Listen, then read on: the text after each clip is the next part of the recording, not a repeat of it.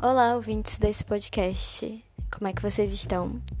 Eu sei que essa é uma pergunta meio complicada de responder, tá cada vez mais difícil, na verdade, conseguir ficar bem diante de tudo que tá acontecendo. E às vezes eu fiquei me perguntando assim, se ser, como continuar um podcast sobre literatura, como continuar projetos que talvez possam não ter tanto a ver com o momento, não sei. Mas isso me mantém sã, me mantém de alguma forma acreditando na arte e me faz querer continuar seguindo, resistindo enquanto eu tô falando de livros, enquanto eu tô envolvida com arte e eu acredito na importância disso.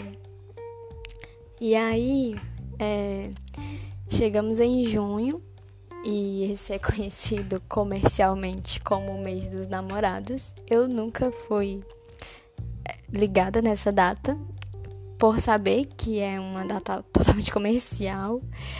Porém, eu resolvi entrar na onda e tentar ressignificar isso de uma forma não comercial, mas tentando ver um momento para gente pensar no amor. Pode parecer uma ideia boba e eu tô com muito receio com relação a esse projeto, mas eu só resolvi ir. e então eu quero toda segunda-feira trazer um poema que fale sobre isso, ou um conjunto de poemas, ou algum texto, porque tem me feito bem me aproximar desse tema, assim. Às vezes tudo que você quer numa noite muito triste e estressante é ver um filme de romance, alguma coisa assim. Ou ler um poema que alguém escreveu pensando em alguém, sentindo algo bom. É, Espero que isso não seja visto como uma forma de alienação, porque não é o sentido, mas que seja no meio de todas as informações que são importantes a gente entrar em contato durante o dia. A gente é importante a gente saber o que está acontecendo, é importante a gente se posicionar sobre o que está acontecendo, é importante ter leituras críticas sobre tudo que está acontecendo, mas também é importante a gente reservar um tempinho, talvez, para um bom sentimento, se for possível.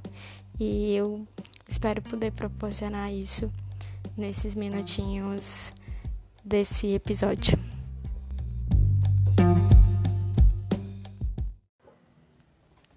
E aí, para este primeiro episódio, eu queria trazer poemas da portuguesa Matilde Campilho. Mas avisando que esse não é um especial em que eu vou me debruçar sobre a obra da Matilde Campilho, então eu não vou trazer informações biográficas nem análise dos poemas, não vai ser nada disso. É, talvez eu faça isso em outro episódio, porque é uma poeta que eu gostaria de falar um pouco mais, mas agora vai ser só mesmo a leitura desses poemas, certo?